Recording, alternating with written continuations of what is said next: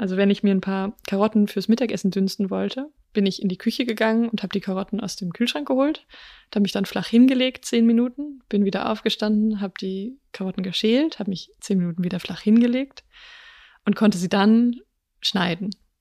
Und nach einer weiteren Pause konnte ich dann irgendwie Wasser in den Topf tun und den Topf auf die andere Seite der Küche zum Herd bringen. Und das ist die Geschichte von Leonie, die von einer sehr sportlichen Frau Ende 20 innerhalb kürzester Zeit zu einer Frau im Körper einer Hundertjährigen wurde, wie sie selbst sagt. Jede Handlung musste ich unterteilen und mich auch wirklich flach hinlegen, weil mein Herz sonst nicht hinterher kam, irgendwie das Blut äh, rumzubewegen. Die Corona-Pandemie ebbt ab, der Höhepunkt der Infektionen ist vermutlich vorbei. Viele Menschen in Deutschland wird Corona trotzdem noch sehr lange beschäftigen, manche sogar ihr Leben lang. Das ist eine Wochenendfolge unseres Nachrichtenpodcasts von Was jetzt und wir erzählen heute die Geschichte von Leonie, die an Long-Covid erkrankt ist. Das heißt, es gibt so eine Vorstellung von Leonie vorher und äh, meinem Leben heute also ich merke jetzt, dass halt relativ wenig von dem übrig ist, was mich vorher so äußerlich ausgemacht hat. Leonis Geschichte ist ein bisschen sowas wie eine Extremversion von dem, was viele von uns in der Corona-Zeit erlebt haben. Isolation, Erschöpfung, Aufgabe alter Gewohnheiten. Nur eben bei Leonie war es sehr viel doller als bei anderen. Und Leonis Geschichte steht auch für eine größere Frage, die sich einige Expertinnen in diesen Tagen stellen. Was wird bleiben, auch wenn niemand mehr von Corona spricht? Kommt jetzt die Pandemie nach der Pandemie? Auf jeden Fall kommt da was auf uns zu. Ich glaube, es weiß noch niemand so wirklich, wie viele Menschen betroffen sein werden und wie lange die betroffen sein werden. Aber wir sehen jetzt schon, dass Reha-Kliniken lange Wartelisten haben. Wir sehen, dass immer mehr Menschen Corona als Berufskrankheit anmelden. Und deswegen glaube ich schon, dass da mit Long-Covid äh, nochmal eine Welle an Erkrankungen auf uns zukommt, ja. Ja, und diese große Frage muss ich zum Glück nicht alleine beantworten. Mein Kollege Jakob Simmank ist hier mit mir und wir werden uns der Antwort der Frage äh, schriftweise annähern. Hallo Jakob. Hallo Pia. Jakob leitet unser Gesundheitsressort und ist außerdem selbst auch Arzt. Und wenn Sie es noch nicht getan haben, dann äh, lesen Sie ruhig mal seine Texte. Jakob, wir sprechen hier über Long-Covid. Bevor ich die Geschichte von Leonie erzähle, die an Long-Covid erkrankt ist, wäre es natürlich erstmal gut zu wissen, ähm, was das überhaupt für eine Krankheit ist. Also lass uns mal ein paar grundlegende Dinge klären. Was ist Long-Covid? Eine klare Definition gibt es, soweit ich weiß, ja gar nicht bisher. Der Begriff selber kommt erstmal von den Betroffenen. Also der Begriff Long-Covid in der Medizin war immer eher die Rede von Post-Covid, äh, vom Post-Covid-Syndrom. Und die überlappen so ein wenig. Also wir sprechen von Long-Covid, wenn noch Symptome da sind, vier Wochen nach Beginn der akuten Erkrankung. Und äh, wir sprechen vom Post-Covid-Syndrom, wenn noch Symptome da sind zwölf Wochen nach der akuten Erkrankung. Und deswegen überlappt sich das so ein bisschen. Und ähm, wir sehen, dass Symptome weiter bestehen können nach der Erkrankung, dass sie neu auftauchen, dass sie manchmal auch wieder weggehen und dann wiederkommen. Und tendenziell sollten diese Symptome, die da auftauchen, nicht durch eine organische Ursache erklärbar sein. Das heißt zum Beispiel durch eine Herzrhythmusstörung oder durch einen Lungenschaden, der beispielsweise bei einer Beatmung entstanden ist, also eine klare Corona-Folge ist.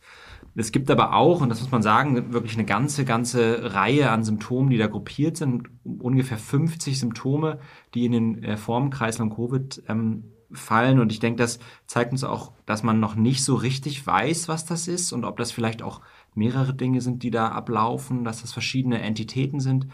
Was man aber, glaube ich, schon sagen kann, ist, dass wir deutlich weiter sind, was die Forschung angeht, als vor zwei Jahren, dass es doch durchaus erste gute Hypothesen gibt, was das sein könnte, dieses Long-Covid, also was dahinter steckt. Mhm. Jetzt wollen wir ja auch versuchen, in dieser Folge der Frage nachzugehen, ähm, ob das so eine Art neue Volkskrankheit ist, dieses äh, Long-Covid.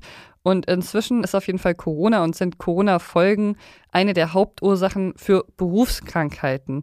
Müssen wir uns darüber Sorgen machen? Ich denke, da müssen wir auf jeden Fall genau hinschauen. Wir sehen jetzt schon, dass seit Beginn der Pandemie rund 200.000 Verdachtsmeldungen auf eine Berufskrankheit durch Corona oder Corona-Folgen eingegangen sind. So zum Vergleich mal, im Schnitt werden jährlich 80.000 solcher Meldungen gestellt. Also wir sehen fast dreimal so viele durch Corona, als es normalerweise in einem Jahr gibt. Also ich glaube schon, dass man sagen kann, dass Corona jetzt schon hat und auch haben wird einen Einfluss auf Berufsunfähigkeit. Also Menschen, die nach der Infektion nicht mehr arbeiten können. Und das werden wahrscheinlich viele Menschen sein. Wie viele, das wissen wir nicht genau. Ich denke, da ist noch recht viel unklar und es wird sich auch erst zeigen in den kommenden Monaten oder Jahren. Und ähm, ich glaube aber, das müssen wir auf jeden Fall im Blick haben. Also da sind noch recht grundlegende Dinge gar nicht geklärt, was Long-Covid angeht. Und genau das wurde ja auch zum Problem für Leonie. Leonie heißt eigentlich anders, aber sie möchte ungern googlebar sein, wie sie sagt. Bevor sich ihr Leben schlagartig verändert hat, hat sie in einer Unternehmensberatung gearbeitet, in einer skandinavischen Großstadt gewohnt und sie war so eine Person, die gefühlt unerschöpfliche Energiereserven hat, die selten einfach mal so, nur so rumhängt, sondern irgendwie immer unterwegs ist ja, ich glaube, hatte einfach immer so richtig Appetit auf die Welt. Also habe äh, jetzt lange im Ausland gelebt, in einigen verschiedenen Ländern. Erst als Studentin, dann beruflich. Sie hat super viel gearbeitet, immer so neun, zehn Stunden am Tag und dann abends Sport gemacht. Hat, sie hat getanzt eigentlich jeden Abend. Also alle Swing-Tänze, Lindy Hop, Blues, ähm, äh, ja, und alles, äh, alles dazwischen. Mir fallen jetzt die Namen wieder nicht ein, aber das ist mein Kopf. und am Wochenende ist sie dann zu einem See gefahren, ist schwimmen gegangen oder hat lange Radtouren gemacht. Also ich habe da gar nicht drüber nachgedacht, konnte mich auf meinen Körper verlassen. Der war halt nur so ein Medium und ich habe mein Ding gemacht. Er hat mühelos ihren dichten Alltag gemeistert. Bis sie dann im März 2020 nach einem Meeting plötzlich so erschöpft war, dass sie sich ganz schlagartig hinlegen musste. Ich bin zehn Tage lang äh, eigentlich nicht aufgestanden. Das war eine Art Vorbote von dem, was noch kommen sollte. Leonie war an Corona erkrankt und es war eine heftige Krankheit. Also ich konnte meine Lunge nicht mehr aufblähen, ich konnte nicht mehr tief einatmen. Aber nach ein paar Wochen war Leonie wieder fit. Sie hat dann noch ziemlich vorbildlich eine ganze Zeit lang ruhig gemacht und sich erst nach und nach wieder ganz auf ihr altes Leben eingelassen. Sie dachte, okay, das war also jetzt Corona. War nicht gerade schön. War nicht cool, aber. Aber immerhin, das habe ich jetzt hinter mir, dachte sie. Bis dann plötzlich, das war schon Monate später im Sommer. Es war an einem Freitag Ende August. Dann wirklich alles anders wurde und dieses Mal für lange Zeit. Ja, ich erinnere mich total genau. Also ich hatte wieder die Woche total durchgepowert. Ich sollte am Montag zur Feldforschung ähm, nach Deutschland. Leonie hatte seit Monaten ein riesiges Projekt geplant, für das sie drei Wochen lang nach Deutschland fahren sollte. Sie hat ja im Ausland gearbeitet. Und ich verlasse am Freitagabend, in Anführungsstrichen früh, das Büro, so um sieben. Ist auf ihr Fahrrad gestiegen und wollte die zwei Kilometer dann einfach nach Hause radeln. Und habe wirklich im langsam nach Hause rollen äh, gemerkt, ich, ich bringe die Kraft nicht auf, um das Fahrrad zu bewegen. Also ich werde immer langsamer. Dass sie zaghafter tritt. Was ist denn hier los? Ja, wie so ein Auto, das in einem zu niedrigen Gang, wo man so aufs Gas drückt und es produziert einfach keine Bewegung, es produziert keine Kraft. Und dann ist sie abgestiegen. Und so lang, ganz immer langsamer gegangen. Und dachte dann so, okay, vielleicht habe ich hier ein Blutzuckerthema, ich hole mir mal eine Kugel Eis. Das hat auch nicht geholfen. Also ich bin dann so nach Hause ganz langsam gegangen. Leonie hat sich dann erstmal ins Bett gelegt, als sie zu Hause war und ist dann erstmal lange nicht aufgestanden. Die ersten zwei Wochen konnte ich nicht sprechen. Also ich konnte so einen kurzen Satz sagen und dann musste ich wieder 20 Minuten darauf achten, dass ich nichts sage, damit dieses Brennen so weit nachlässt, dass ich es irgendwie ertragen kann.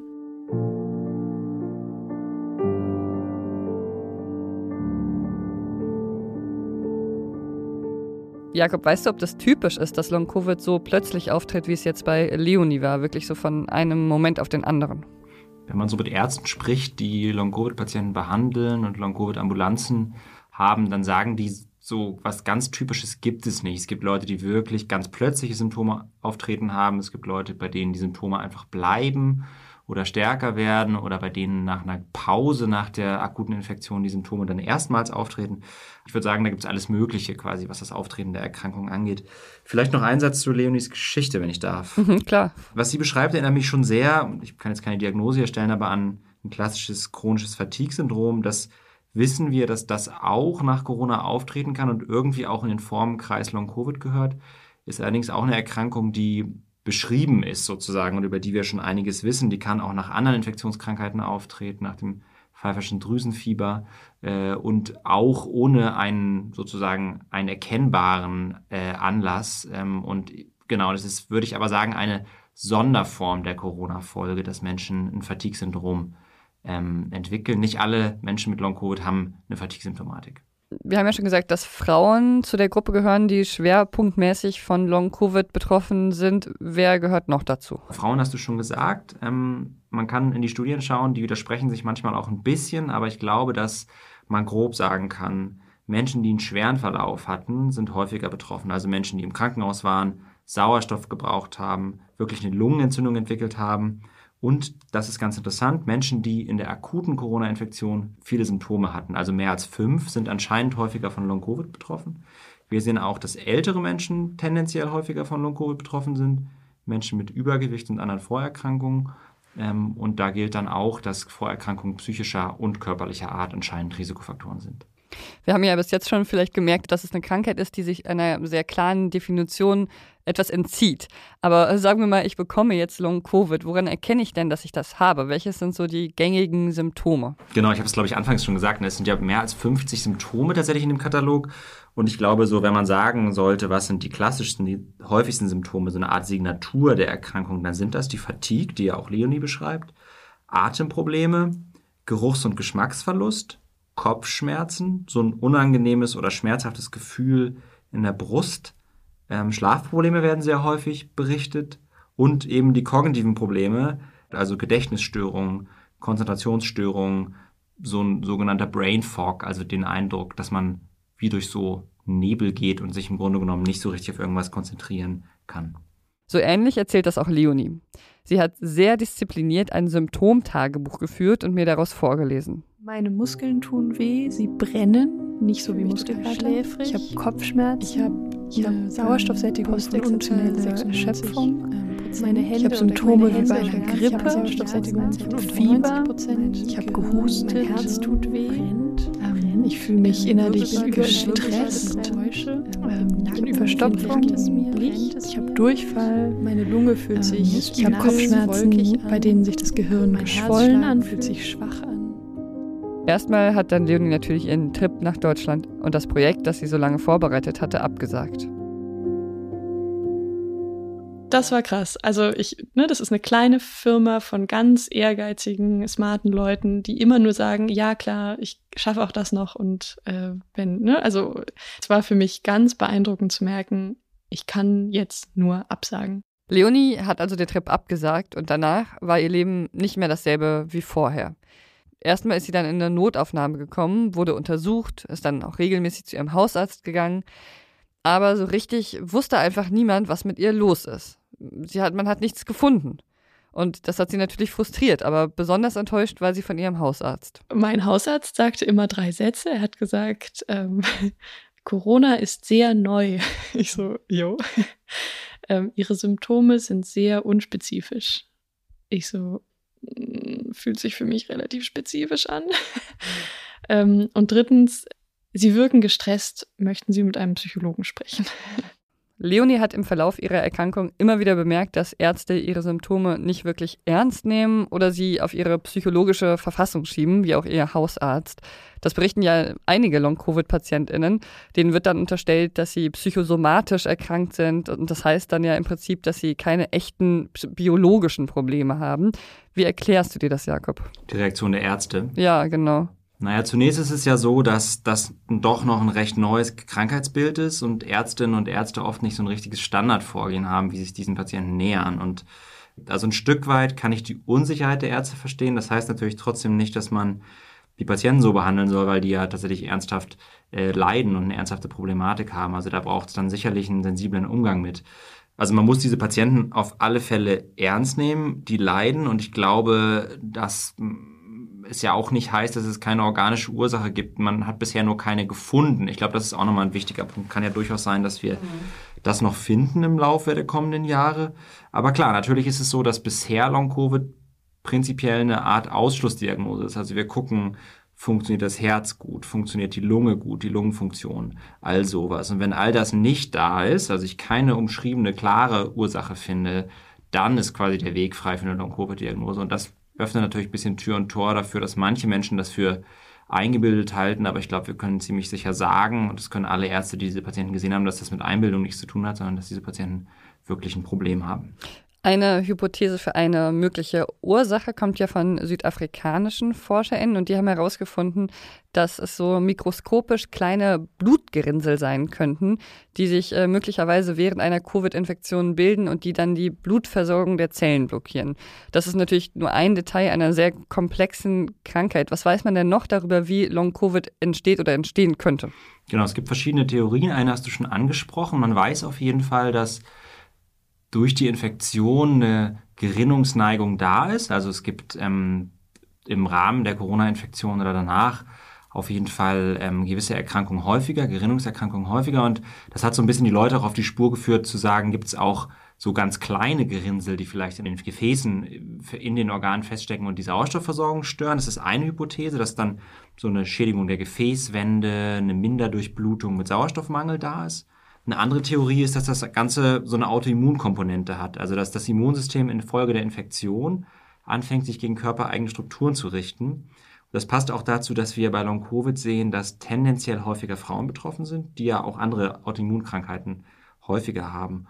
Und dann gibt es noch die Idee, dass möglicherweise das Virus persistiert im Körper, also nicht komplett im Rahmen der Infektion und der, des Heilungsprozesses aus dem Körper rausgeworfen wird, quasi vom Immunsystem, sondern an verschiedenen Stellen noch bleibt und dass das Immunsystem so dauerhaft ähm, eigentlich reagiert immer noch auf diese Virusüberbleibsel. Genau, zuletzt gibt es immer natürlich auch noch die Frage, sind das Nebenwirkungen der eigentlichen Corona-Therapie, die bei, bei manchen Patienten, bei manchen Patienten, die schwer erkrankt sind, natürlich auch ähm, ganz schön intensiv sein kann. Im Internet gibt es aber auch eine große Debatte darum, ob Long-Covid jetzt wirklich eine reale Krankheit ist oder ob das irgendwie doch nur eingebildet ist. Und da wehren sich natürlich die Betroffenen auch vehement dagegen, ist ja auch verständlich. Ähm, würdest du sagen, dass angesichts der Tatsache, dass sich da möglicherweise auch eine neue Volkskrankheit entwickelt, hast du den Eindruck, dass die Erkrankung dafür nicht ernst genommen, genug genommen wird? Also ich glaube, dass ehrlich gesagt nicht ganz, wobei ich gerne zweiteilige Antwort geben würde. Das erste ist, ich habe den Eindruck, es ist medial durchaus sehr präsent. Also ich glaube, wir sprechen da eigentlich recht viel drüber und das ist auch im Übrigen gut so. Und ich glaube auch, dass die Patienten eigentlich recht gut für sich lobbyieren, was auch gut ist. Und auf der anderen Seite ist es schon so, dass es noch deutlich mehr Forschung braucht. Es gibt Forschungsanstrengungen, aber gerade in Deutschland ist das Volumen, das man quasi, das Finanzvolumen, was man bereitstellt für Forschung, noch nicht besonders groß im Vergleich zu anderen Ländern. Und da würde ich mir durchaus mehr sozusagen wünschen und vielleicht auch eine Sensibilisierung der Ärzte, zum Beispiel über ihre Fachgesellschaften. Äh, das ist auch ganz sicher wichtig, um mit diesen Patienten gut umzugehen. Ja, Leonis Leben als völlig autonome junge Erwachsene war dann erstmal vorbei. Als sie an Long-Covid erkrankt ist, hat sie damals noch in einer WG gewohnt und sie war da eigentlich immer die taffe Frau, sportlich, ehrgeizig und plötzlich war sie eben super angewiesen auf ihre MitbewohnerInnen das war einerseits ungewohnt für sie, weil dieses vollkommene Angewiesensein auf andere ja überhaupt keine Standardsituation ist, Ende 20. Aber das war auch ungewohnt für die anderen. Es war ja nicht nur so, dass äh, sie ihre Wäsche nicht mehr selbst machen kann, ähm, sogar die Kommunikation mit der WG war am Anfang ziemlich schwierig. Das hat mir ihre damalige Mitbewohnerin Cecilia erzählt. When she spoke, she spoke in like very short sentences and I think a piece of paper was introduced at some point so she could write down answers instead of actually saying things. Sie hat also mit ihren MitbewohnerInnen oft nur über Zettel kommuniziert, weil sie eben nicht sprechen konnte. Aber ihre Handschrift war leider auch sehr unleserlich und so war es eben schwierig, sich mit ihr zu unterhalten. And we have a sofa in our kitchen that where she would like have to lie down in the kitchen. Um, and sometimes she would lie down on the floor if she wasn't near a bed or a sofa. Um, because she just became exhausted just from like being up. Manchmal musste sich Leonie sogar auf den Boden legen, wenn gerade kein Sofa oder Bett in der Nähe war, weil sie so dermaßen schwach war. Also, dass der Körper sich anfühlt, als lägen mehrere Sandsäcke auf einem drauf. Und es ist eine unglaubliche Anstrengung, den Kopf zu heben. Bin langsamer als eine Hundertjährige, ganz ganz behutsam, also wirklich unglaublich, habe ich unglaublich langsam bewegt, konnte auch nicht aufrecht sein. Und an manchen Tagen konnte sie einfach nur auf ihrem Bett liegen und die Sonnenstrahlen dabei beobachten, wie sie so ganz langsam an der Decke entlang gewandert sind.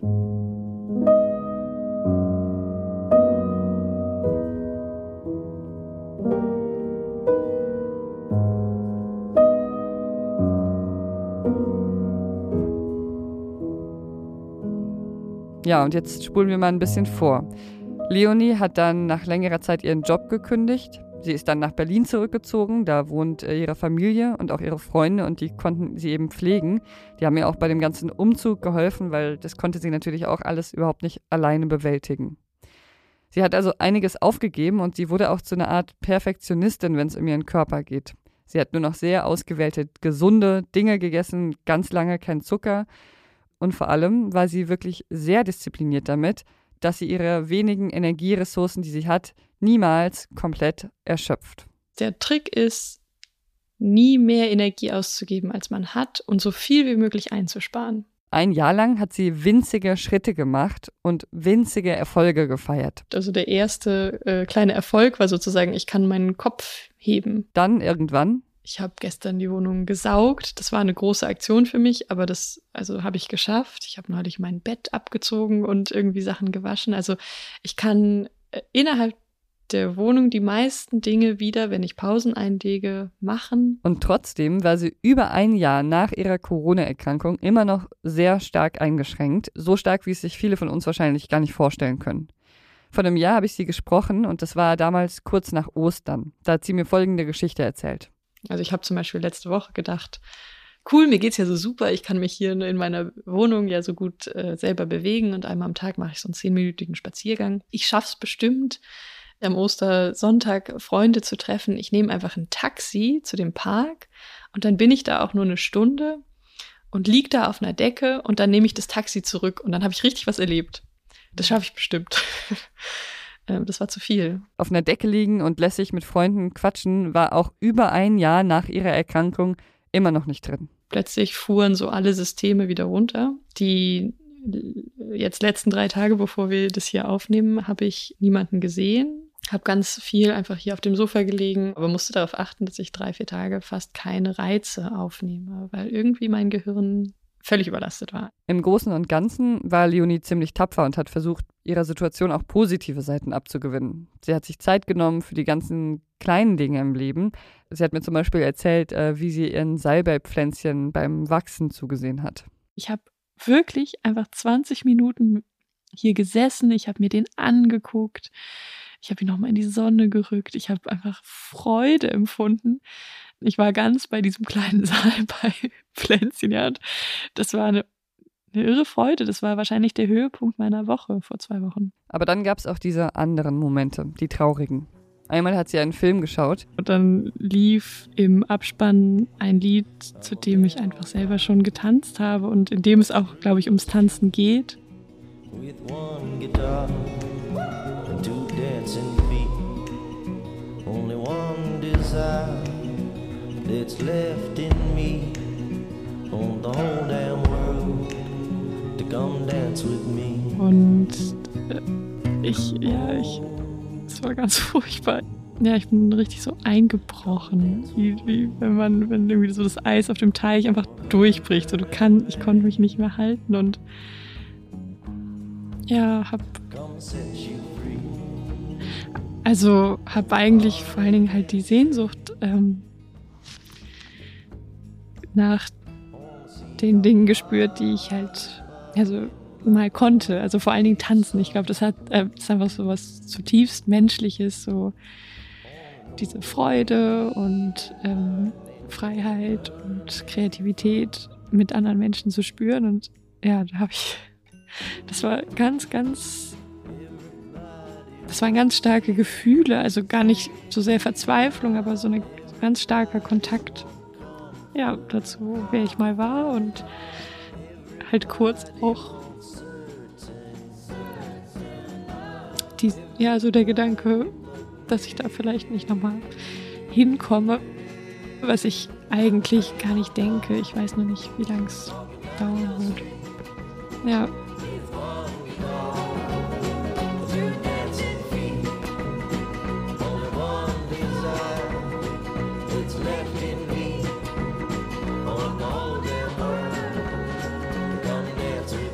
Wir haben ja am Anfang die Frage gestellt, kommt jetzt die Pandemie nach der Pandemie? Also das heißt, erkranken jetzt plötzlich sehr, sehr viele Menschen an Long-Covid und werden vielleicht auch ähnliche Dinge erleben wie Leonie. Dazu gibt es ja sehr, sehr unterschiedliche Schätzungen, wie viele Menschen wirklich jetzt schon auch an Long-Covid erkrankt sind. Welche Schätzung findest du denn plausibel? Es ist erstmal, glaube ich, wichtig, dass du sagst, es gibt ja immer wieder und auch andauernd in sozialen Medien gibt es ja, werden ja Zahlen rumgereicht, wie häufig das ist. Und die reichen wirklich von wenigen Prozent bis irgendwie 60 Prozent. Und so ein bisschen schwer auch, glaube ich, für Menschen da durchzublicken.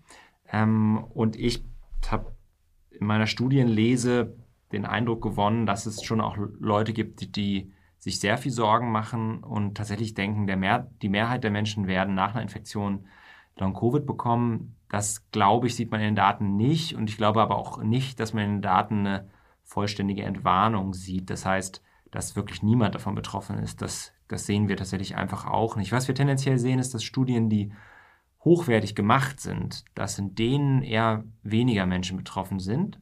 Und das ist erstmal, glaube ich, ein gutes Zeichen. Mhm. Was heißt dann weniger betroffen? Wie viele sind es dann ungefähr? Also bei den Studien, die gut gemacht sind, sieht man eher so einstellige bis niedrige zweistellige äh, Prozentsätze an Menschen, die betroffen sind. Das ist aber auch keine Entwarnung im eigentlichen Sinne, weil wir halt, wenn man sich anschaut, dass sich wirklich ja in Deutschland irgendwann alle Menschen infizieren werden, dann reden wir ja trotzdem von Hunderttausenden oder Millionen von Menschen, die betroffen sind. Das ist natürlich ein wahnsinniges Handicap, ja. Also das würde ja auch einer Volkskrankheit ja nahe kommen wahrscheinlich. Ne? Absolut, ne? genau. Ähm, warum ist es denn eigentlich so schwierig, äh, da saubere Studien durchzuführen, auf deren Schätzung man sich dann so ganz grob zumindest verlassen kann? Ja, das ist eine, eine, eine gute Frage. Wir wissen das aus der medizinischen Forschung, dass je besser kontrolliert die Studien sind, desto besser und akkurater sind auch die Ergebnisse. Und viele der Studien, die zu Long-Covid gemacht wurden, wurden so im Rahmen der Pandemie aus dem Boden gestampft. Die hatten dann zum Beispiel keine Kontrollgruppe. Und das ist ein ganz wichtiger Punkt, weil wir viele der Symptome, die bei Long-Covid auftreten, auch in der Allgemeinbevölkerung zu einem gewissen Anteil ja eigentlich regelmäßig sehen. Also Kopfschmerzen, Konzentrationsstörungen und so weiter. Und ähm, vielleicht ja auch in Teilen eine Konsequenz der Pandemie und der Pandemie-Maßnahmen sind. Und es gibt da wirklich ein Hintergrundrauschen und das muss man quasi durch eine Kontrollgruppe rausfiltern. Und man tut auch gut daran, ein zweites Beispiel noch, Studien zu machen, die am besten Menschen rekrutieren, äh, die sich infiziert haben, direkt oder kurz danach sind und nicht Studien zu machen, die quasi zurückblicken. Wo Leute sich dann einfach daran erinnern müssen, wie es ihnen ging. Ganz genau, weil wir wissen, dass sozusagen die Erinnerung und auch die Selektion der Menschen, die an solchen Studien teilnehmen, total fehleranfällig sind. Und dann neigen diese Studien dazu, das Risiko ein Stück weit zu überschätzen. Mhm. Und dieses Hintergrundrauschen, was du gerade angesprochen hast, das ist einfach äh, dieses, dass wir uns alle ein bisschen erschöpft fühlen, auch gerade nach diesen zwei Jahren Corona. Und man diese Grunderschöpfung, die quasi in der Bevölkerung jetzt höher ist, wahrscheinlich als vor zwei oder drei Jahren, dass wir die rausfiltern müssen, um wirklich valide Daten zu bekommen. Also ein Stück weit ist das auf jeden Fall der Impact der Pandemie. Da glaube ich persönlich dran. Es ist super schwer, das zu quantifizieren. Was ist jetzt quasi der Einfluss der, der Pandemie der letzten zwei Jahre und was ist was, was in, in jeder Bevölkerung zu jeder Zeit ein Stück weit da ist an Erschöpfungssymptomatik, an Konzentrationsstörung, äh, an solchen Sachen. Inwieweit sind das auch Symptome, die Menschen haben, weil sie andere Erkrankungen haben und die sie einfach angeben, sozusagen im Rahmen dieser Studien? Insofern, das ist ein ziemlicher es ist ein Hintergrundrauschen und es ist auch ein Rauschen. Es ist auf verschiedenen Kanälen. Es sind alle möglichen Dinge, die in so einer Gesellschaft passieren gleichzeitig. Welche Heilungsmöglichkeiten gibt es denn für diese Menschen, die jetzt wirklich an Long-Covid erkrankt sind? Das ist eine gute Frage. Ich kann dir da gar nicht so viel zu sagen. Ähm, es gibt eine sich immer weiter aufbauende gute Expertise, was Rehabilitation angeht. Es gibt spezialisierte Kliniken, Klinikverbunde, die interdisziplinär, das ist wichtig, diese Patienten behandeln. Und ähm, wie gut das dann funktioniert, das, glaube ich, werden dann auch die kommenden Monate und Jahre zeigen, wenn wir nämlich Studien über den Therapieerfolg haben und uns genau anschauen können, welche, welchen Einfluss hat welches Therapie, welches Rehabilitationsregime auf diese Menschen. Die Hoffnung wäre, dass wir auch über lang oder kurz Möglichkeiten finden, das Ganze medikamentös zu therapieren und dass wir halt überhaupt wie eben schon gesagt, eine Art Standardtherapie entwickeln können. Eine Sache, mit der man ja möglicherweise Long-Covid präventiv quasi verhindern könnte, ist ja die Impfung, oder? Die wirkt sich doch auch so aus, dass sie äh, Long-Covid vorbeugt. Genau, also ich glaube, alle Daten, die wir bisher haben zur Impfung, zeigen, dass Long-Covid bei Menschen, die geimpft waren und sich dann infiziert haben, seltener auftritt. Das sind schon mal sehr gute Nachrichten. Aber wie hoch quasi diese Risikoreduktion ist, wie groß, ich glaube, dafür fehlen uns letztlich noch die Daten, weil das auch noch sehr früh ist. Ich meine, wir impfen jetzt auch noch gar nicht so lange und ich glaube, das wird auch, wird sich dann auch zeigen müssen. Inzwischen ist noch ein Jahr vergangen. Ein Jahr, in dem Leonie weiterhin ihr Symptomtagebuch geführt hat und jeden Abend ihre Symptome eingetragen hat. Um dann zu schauen, überfordere ich mich, ist mein Energietank schon leer? Und nach und nach hat sich ihr Energietank vergrößert, hat sich langsam aufgeblasen und inzwischen hält er genug Energie für sie bereit, dass sie einen halbwegs normalen Alltag leben kann. Sie kann wieder Teilzeit arbeiten und nachmittags manchmal sogar noch einen Spaziergang machen. Und mittlerweile brauche ich sogar keinen Mittagsschlaf mehr danach. Und Leonie konzentriert sich weiterhin vor allem auf ihre Fortschritte. Ich habe ein Leben wieder so, ne? Ich habe ja vorher sehr wie in so einem Kokon irgendwie gelebt und musste, es durfte eigentlich sehr wenig passieren und ähm, genau deswegen fühlt es sich für mich fast an wie, ich bin wieder gesund, alles ist gut. Ja, weil ich einfach wieder einen Alltag habe, den ich so als solchen erkenne. Also ihren Kokon hat Leonie verlassen, aber es ist nach wie vor nicht annähernd dasselbe Leben wie vor der Erkrankung. Sie musste neulich zum Beispiel schnell von einer Bahn zur anderen umsteigen und die kurze Strecke ist sie dann gerannt. Und dabei hat sie dann wieder gemerkt, das war zu viel. Das heißt, die Leonie von vor der Erkrankung, die ist noch nicht zurück. Genau, ich bin früher nach neun oder zehn Stunden Arbeit Swing-Tanzen gegangen und also ne, so Lindy Hop, ganz schnelles Tanzen und das ist äh, völlig undenkbar im Moment. Fahrradtouren, Wanderungen, länger schwimmen gehen, Vollzeit arbeiten und auch eben tanzen, das ist alles noch völlig ausgeschlossen. Und trotzdem ist Leonie nicht verbittert oder enttäuscht. Also sie beschreibt es eher so, dass ihr die Krankheit eine neue Sicht aufs Leben gegeben hat? Ich glaube, ich hatte schon eine Tendenz vorher, ähm, so zu denken, ja, dass du, dass ich Freundschaften irgendwie nicht, dass es belastend wäre, wenn ich, wenn ich Hilfe brauche oder ähm, schwach bin. Und ähm, diese letzten Monate haben gezeigt, dass das ganz und gar nicht der Fall ist. Also ich fühle mich jetzt viel wohler damit, um Hilfe zu bitten und es ist eine unglaublich schöne Erfahrung gewesen, wie oft oder wie eigentlich immer ich die Hilfe auch bekomme und auch gern bekomme. Ich glaube, ich hatte vorher vielleicht stärker, das ist jetzt sozusagen auf einer sehr persönlichen Dimension, das Gefühl, ich ähm, muss mich um alles selber kümmern. Und das musste ich in der Zeit, in der ich krank war, nicht. Und auch, dass ich nicht, weil ich irgendwie ausgeschaltet war, weniger wichtig für die Leute, die für mich wichtig sind, war. Also das war sehr berührend. Das, glaube ich, verändert für mich auch einiges. Leonie glaubt, dass viel von ihrem alten Ich noch zurückkommen wird. Dass sie irgendwann auch wieder tanzen wird, dass sie wieder mehr Sport machen und mehr arbeiten kann. Sie meint halt immer, sie braucht Geduld. Aber sie sagt, auch wenn sie irgendwann wieder Vollzeit arbeiten kann, sie will es gar nicht mehr. Teilzeit zu arbeiten, das war sowas, was sie sich vor ihrer Krankheit wahrscheinlich nicht zugestanden hätte, weil es ihr nicht ehrgeizig genug vorgekommen wäre. Und jetzt kann sie sich gerade gar nicht mehr anders vorstellen. Die Rückkehr in unsere ja doch irgendwie schnelle, fordernde, individualistische äh, Leistungswelt. Wie wird das? Werde ich dann wieder so, werde ich davon überwältigt, wie schnell die Welt ist? Werde ich das schaffen? Werde ich das wollen? Genau, also so die Normalität fühlt sich nicht mehr so normal an. Und das ist auch was, mit dem ich mich ganz gut verbinden kann. All diese Verabredungen, all dieses ständige Unterwegssein von vor Corona, selbst wenn jetzt alles wieder offen und möglich ist, diese Frage, wie viel von unserem alten Leben ist überhaupt gut für uns, die stelle ich mir auch noch manchmal. Ja, und vielleicht werden wir auch sowieso nie zu dieser Normalität zurückkehren, die wir vor Corona äh, kannten. Ein Aspekt ist ja davon auch, dass uns Long-Covid vermutlich noch eine Weile begleiten wird, oder Jakob? Ja, auf jeden Fall. Also das wird uns bestimmt noch Jahre begleiten, die Medizin ganz sicher auch noch Jahrzehnte. Ähm, die Hoffnung ist allerdings auch, dass man vielleicht durch die Forschung zu Long-Covid was lernt über andere Krankheitsbilder, die mit Covid gar nicht unbedingt zu tun haben müssen, wie zum Beispiel das chronische Fatigue-Syndrom. Und das bis jetzt auch noch ein bisschen unterbelichtet war quasi. Absolut, ja. Ja, Jakob, vielen Dank, dass du hier warst und ein bisschen Licht ins Dunkel gebracht hast. Sehr gern. Und ja, Ihnen vielen Dank fürs Zuhören. Montags bis freitags bringen wir Sie zweimal am Tag auf den neuesten Stand mit unserem Nachrichtenpodcast Was jetzt und auch am Wochenende. Wir freuen uns, wenn Sie da mal reinhören und ich hoffe, dass Ihnen diese Folge auch gefallen hat. Wenn ja, dann können Sie uns gerne schreiben an wasjetzt.zeit.de. Wenn nein, dann können Sie uns auch gerne schreiben an wasjetzt.zeit.de. Ich bin Pia Rauschenberger. Machen Sie es gut.